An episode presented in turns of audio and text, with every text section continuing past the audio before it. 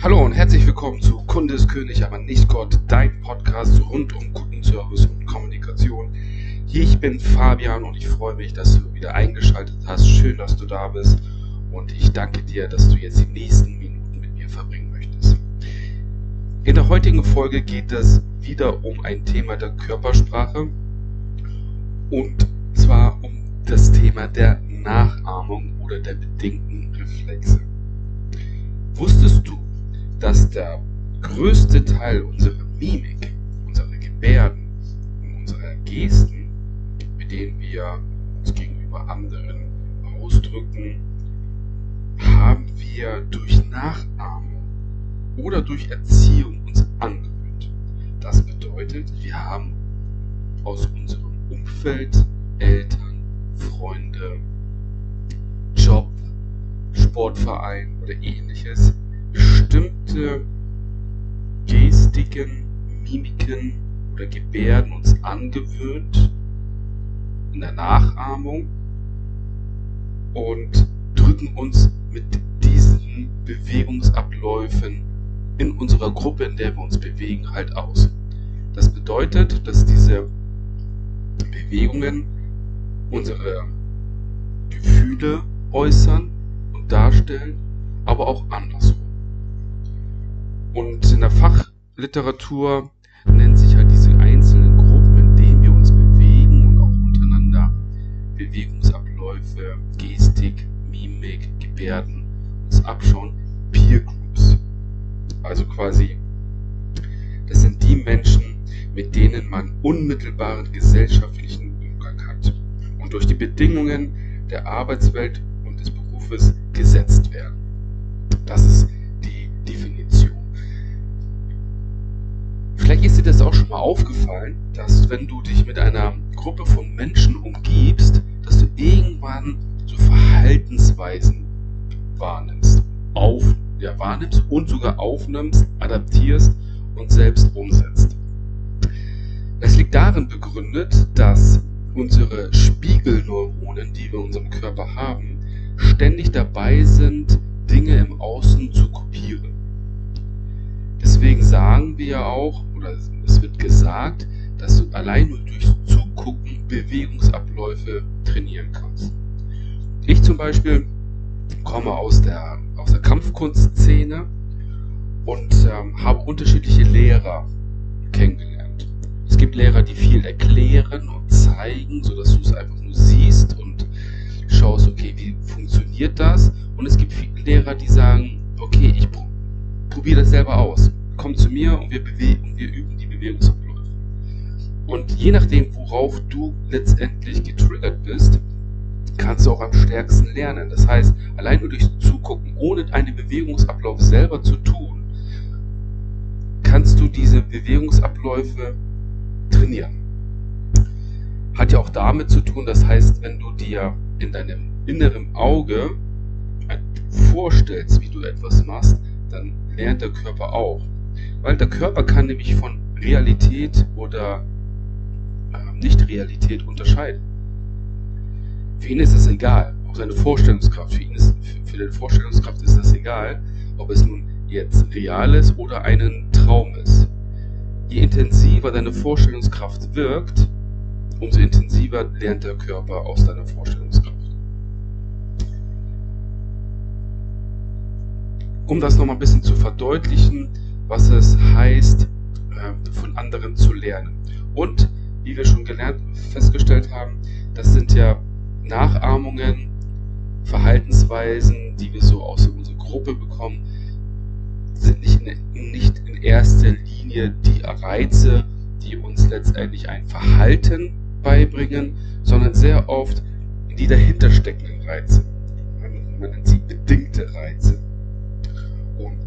Ein gewisser Pavlov, vielleicht sagt dir der Name was, hat die Theorie der bedingten Reize vor einiger Zeit schon bestätigt.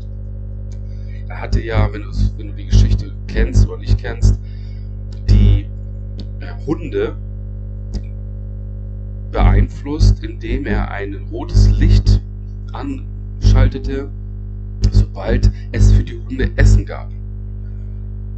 Und es ging nachher so weit, dass er das rote Licht angemacht hatte, nur kein Essen hingestellt, die Hunde trotzdem Hunger hatten und dachten, es gibt was zu essen und ihnen der Sabber aus dem Maul floss. Somit konnte er beweisen, dass nicht nur das Essen als erster Reiz, ja, wenn das Bedürfnis, was wir haben, wir haben Hunger, wir wollen essen, dir buchstäblich das Wasser im Munde zu, äh, zu, zusammenlaufen lässt, sondern ein bedingter Reiz es sogar auslösen kann, wie in diesem Fall jetzt mit, den roter, mit der roten Lampe. Diese Methode, bitte nimm das jetzt nicht zu, leg das nicht zu sehr auf die Goldwaage, finden wir auch in der Erziehung in der Anwendung wieder. Bestimmte Bedürfnisse und Erlebnisse werden mit Begleiterscheinungen verknüpft. Und schließlich reagiert der Mensch nicht allein auf das primäre Signal, den Reiz, sondern auf das Begleitende. Zum Beispiel kannst du sagen, wie mit Kindern, wenn ein Kind aufräumt, dann wird es, dann bekommt es Liebe geschenkt.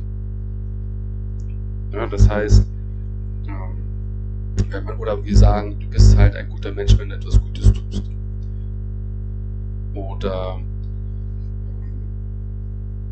wie können wir das noch Anlass äh, sagen, dass wenn, wenn wir erzogen werden, dass wir sagen, okay, wenn du ähm,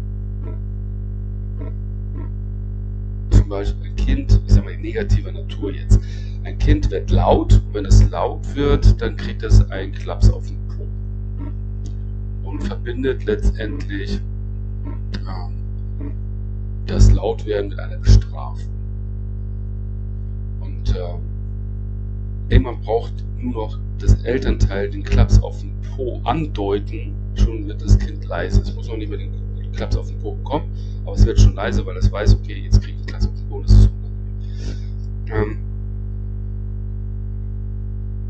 was das letztendlich bedeutet, wenn wir uns mit einer Gruppe Menschen befassen und von denen etwas adaptieren, bedeutet das ja, dass wir durch die Wiederholung von Erlebnissen und Erfahrungen und ihre Verknüpfung mit Nebenerscheinungen wie Lohn oder Strafe, gerade eben beschrieben, ein Verhalten dressieren und beliebige Reaktionen manipulieren können. Und diese bedingten Reflexe sind im angeborenen genetischen Code nicht programmiert, sondern sie werden durch das Mittel der wiederholten Verknüpfung von Erfahrungen anerzogen. Das ist ganz, ganz interessant, denn wenn du, zum, wenn du jetzt viel mit Menschen zu tun hast und du weißt, dass dein Gegenüber aus einer gewissen Gruppe stammt, das ist egal was, und du dich mit dieser Gruppe so ein bisschen beschäftigt hast, dann kennst du unter anderem deren äh, Verhaltensweisen, deren Umgang untereinander und dementsprechend auch die antrainierten oder programmierten Verhaltensweisen. Und wenn du das weißt, kannst du ja besser mit deinem Gegenüber umgehen. Das bedeutet zum Beispiel jetzt im Kundenservice. Wenn du viel mit Ingenieuren zu tun hast, du selber kein Ingenieur bist, dann macht es auf jeden Fall Sinn, sich mal mit der Gruppe der Ingenieure auseinanderzusetzen. Wie verhalten die sich in der Regel? Wie reden die in der Regel? Und, und, und. Oder wenn du weißt, wie das bei deinem Kunden vor Ort so abgeht. Ist das eher ein sehr diktatorisch geführtes Unternehmen, patriarchisch, oder ist es eher ein agiles, weltoffenes Unternehmen, wo jeder freie Meinung äußern darf? Wenn du das weißt, dann kannst du dir manchmal auch, oder kannst du dir sehr oft ein gewisses Verhalten deines Kunden erklären und musst ihn nicht dafür verurteilen, warum er so reagiert, wie er reagiert, weil er in einem Umfeld aufgewachsen aufgewachsen ist, in seinem Berufsleben aufgewachsen ist oder in einem Umfeld letztendlich arbeitet, dessen Verhaltensweisen er kopiert. Deswegen macht es hin und wieder Sinn, im Kundenservice sich auch mit den gegenüberliegenden Kunden oder auch mit den Menschen, die dir als Kunde gegenüberstehen, ein bisschen zu befassen. Gerade Business to Business. Also wo arbeitet mein Kunde? Wie ist dort die Arbeitskultur, Kommunikationskultur? Wie geht man damit um? Gibt es Bewertungen? Ähm, Netz, die das alles beschreiben, dann macht es hin und wieder Sinn, oh, ah, jetzt verstehe ich, warum er so reagiert, weil die arbeiten ja immer so. Das hat nichts mit mir zu tun, auch nichts mit der Sache zu tun. Das sind antrainierte ja, Verhaltensweisen.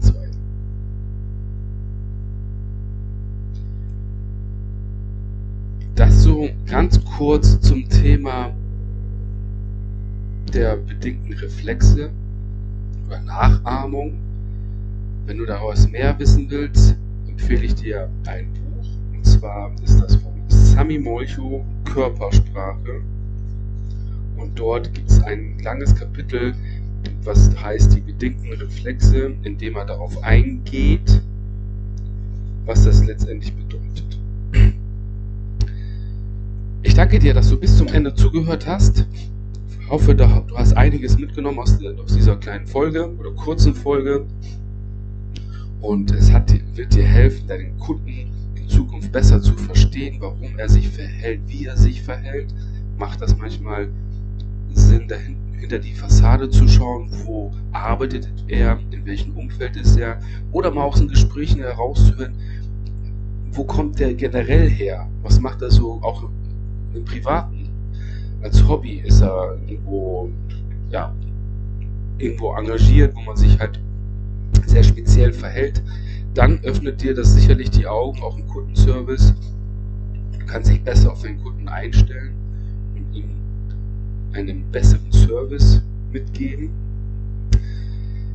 Falls du mehr wissen möchtest über Kundenservice und Kommunikation, empfehle ich dir ein weiteres Buch und zwar Kunde ist König, aber nicht Gott. Der perfekte Einstieg in beide Welten als Nachschlagewerk kannst du überall online bestellen. Sehr interessant.